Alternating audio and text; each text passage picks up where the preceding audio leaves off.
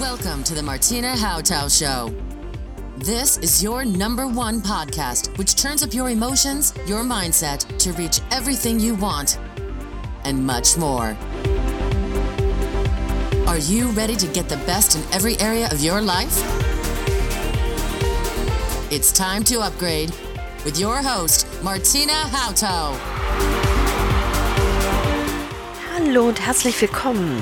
Ja, es sind einige Fragen bei mir eingetrudelt noch aufgrund der Erfolgschallenge 4.0 zum Thema Ziele. Was ich damit meine, smarte Ziele zu formulieren und was der Begriff denn eigentlich kollektive Ziele bedeutet. Diese Fragen möchte ich gerne heute beantworten, denn wir sind ja so im Jahresendspurt und was wir meistens machen, ist ja im Jahresendspurt zurückzuschauen und die Vorsätze für das nächste Jahr zu setzen. Und das heißt, Zielpläne zu schreiben, Vision Boards zu basteln und zu schauen, was wir demnächst erreichen wollen für das nächste beste Jahr. Mittlerweile habt ihr sicherlich verstanden, dass ich nicht, dass ich ungerne von Jahr zu Jahr hoppel, sondern eher sage, ich möchte das beste Leben leben, einen größeren Schritt und auch eine größere Zielplanung habe. Dazu gibt es natürlich kleinere Schritte, aber es gibt die große Zielplanung. Und was meine ich nun mit smarte Ziele formulieren. Das Wort smart besteht aus dem S, das heißt spezifisch. Das M für messbar, das A für attraktiv, das R für, siehst du, jetzt kommen wir in Stolpern. T ist für terminieren und das R ist für, weiß ich gerade nicht. Aber das äh, schreibe ich dann in die Shownotes. Ist mir gerade echt entfallen. Gut. Aber das E, das ist ein wichtiger Faktor, nämlich das E steht für Emotion. Emotionen sind eure stärksten Booster. Und deswegen finden halt häufig in Erfolgstrainings, wenn man Zielpläne macht, ganz viel emotionale Begeisterungswellen statt. Das Problem ist halt nur, dass diese Begeisterungswellen euch kaum lange tragen können. Sogar zu einem Begeisterungskater führen können. Das ist egal wo. Wenn ich auf einem Motivationstraining war und sollte Zielpläne schreiben, auf irgendeinem Erfolgstraining, auf irgendeinem Verkaufstraining, auf einer großen Network-Veranstaltung oder einem Online-Kongress. Viel, viel Input, viel Euphorie, viel gepushte Freude und Begeisterung, die nie stabil im Einzelnen ankommt oder bei ganz, ganz, ganz, ganz, ganz wenigen. Es sind ungefähr nur zwei Prozent, die das wirklich tragen können. Warum sie es tragen können, es liegt daran, dass sie Ergebnisse haben. Ergebnisse, die das untermauern. Und der Rest hat keine Ergebnisse. Der Rest hat keine Erfolgserlebnisse, die ihm diesen emotionalen, ja, dieses emotionale Standing geben kann. Und da fängt es dann an, dass ich sage, es sind oft kollektive Ziele, die wir verfolgen. Also im Trendjahr 2017 würde ich mal sagen, dass digitales Nomadentum, also Arbeiten von überall in der Welt, eines der großen kollektiven Lebensziele von vielen Menschen waren, die so in meinem Umfeld waren. Ich habe Leute erlebt, die mit Sack und Pack alles aufgegeben haben und ähm, ausgewandert sind nach Spanien ich habe Menschen erlebt, die ihr Hab und Gut verkauft haben und in einem Wohnmobil durch die Welt tingeln. Ich kenne andere, die im Dreimonatstakt in unterschiedlichen Ländern leben. Und ich weiß Menschen, die einfach auch in andere südliche Länder umgezogen sind. Sie hatten einen heißen Sommer. Wenn man in südlichen Ländern lebt, ist das so, dass wenn es so heiß ist und man will wirklich an etwas arbeiten, das schon nicht so einfach ist. Da ist dann so der deutsche Sommer mit seiner gewissen Kühle zwischendrin schon ein besseres, äh, bessere Arbeitsgrundlage, das zu schaffen.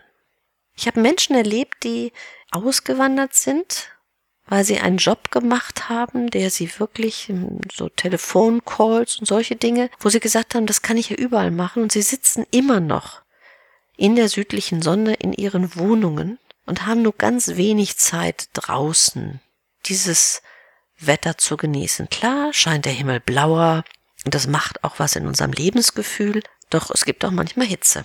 Deswegen glaube ich, dass wir manchmal eine Idee haben und diese Idee oder dieses Ziel kaum bis zum Ende bedenken.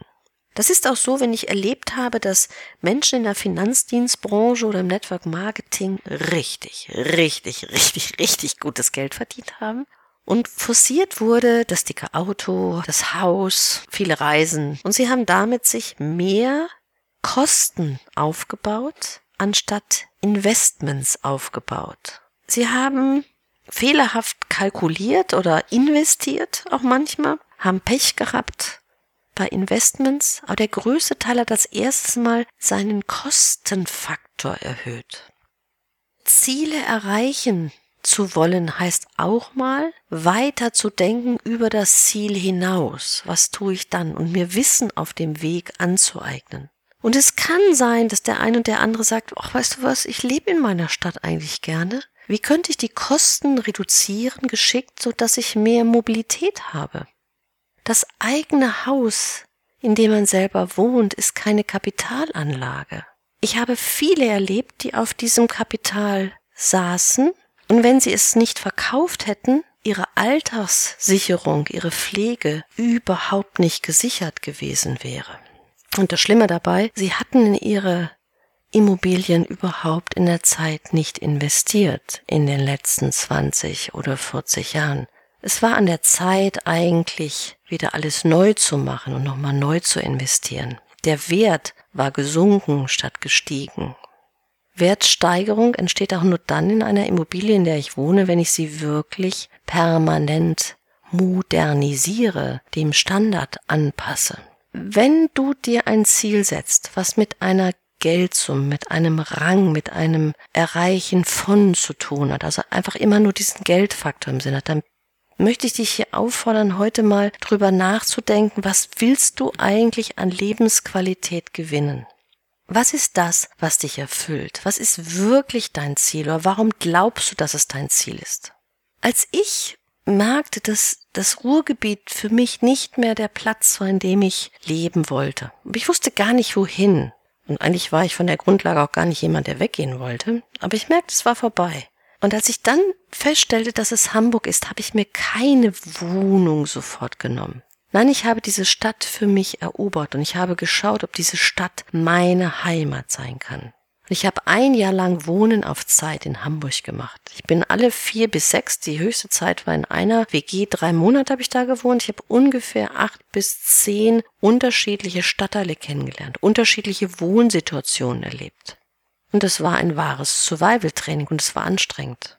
Ich kenne Menschen, die permanent durch die Welt reisen, mit kleinstem Handgepäck. Ich weiß, wie das ist, ein Jahr lang von Platz zu Platz zu ziehen. Und ich hatte nur die Strecke immer zwischen dem Ruhrgebiet Bochum, Düsseldorf nach Hamburg. Diese Menschen reisen oft durch die Welt. Und nach zehn Monaten sagte eine Freundin zu mir, wird dir das nicht langsam anstrengend? In dem Moment, wo sie das sagte, habe ich gesagt, nee, nee, das ist nicht anstrengend, das macht doch Spaß. Und ich glaube, eine Woche später habe ich gemerkt, dass es mir reicht dass ich endlich wieder ankommen wollte. Und als ich angekommen war, als ich meine Wohnung in Hamburg und als ich meine Wohnung endlich in Hamburg gefunden hatte, da habe ich gespürt, wie es mich angestrengt hat. Die Erfahrung, die ich gemacht habe, unschätzbar. Aber gleichzeitig hat es auch an einer anderen Stelle Kraft gekostet, die ich gerne gegeben habe.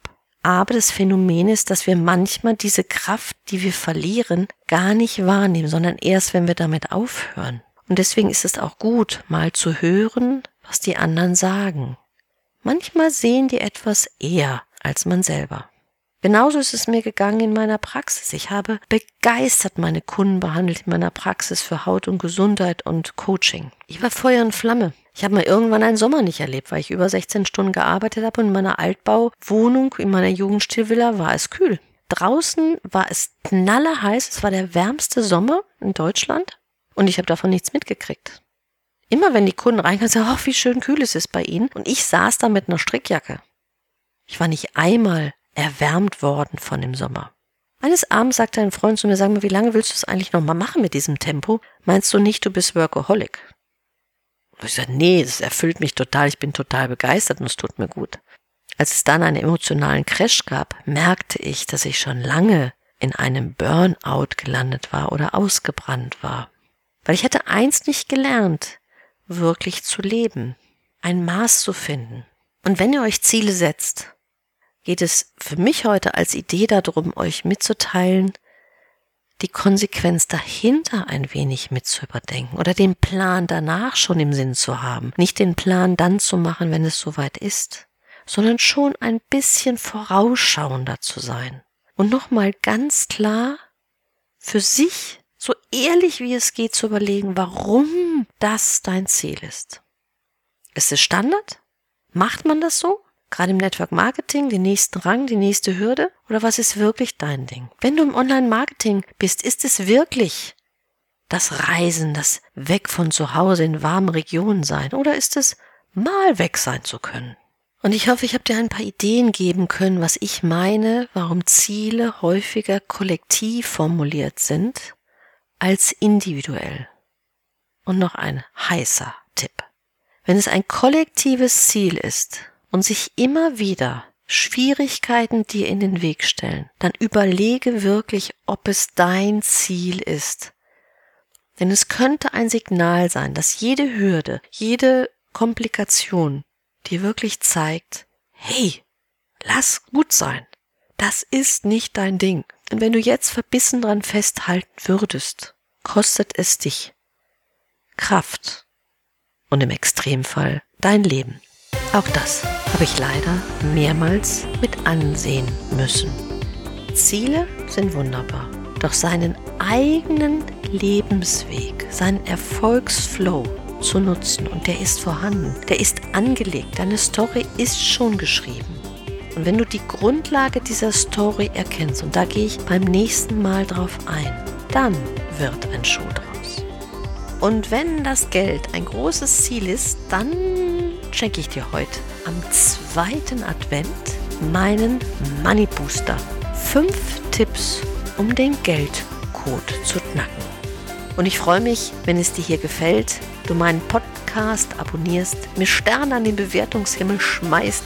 Ich freue mich, wenn du mir in den Social Media folgst und wenn du beim nächsten Mal wieder dabei bist. Alle Links und Tipps findest du in den Shownotes und ich sage nun Tschüss, auf bald und bis dahin maximales Erleben.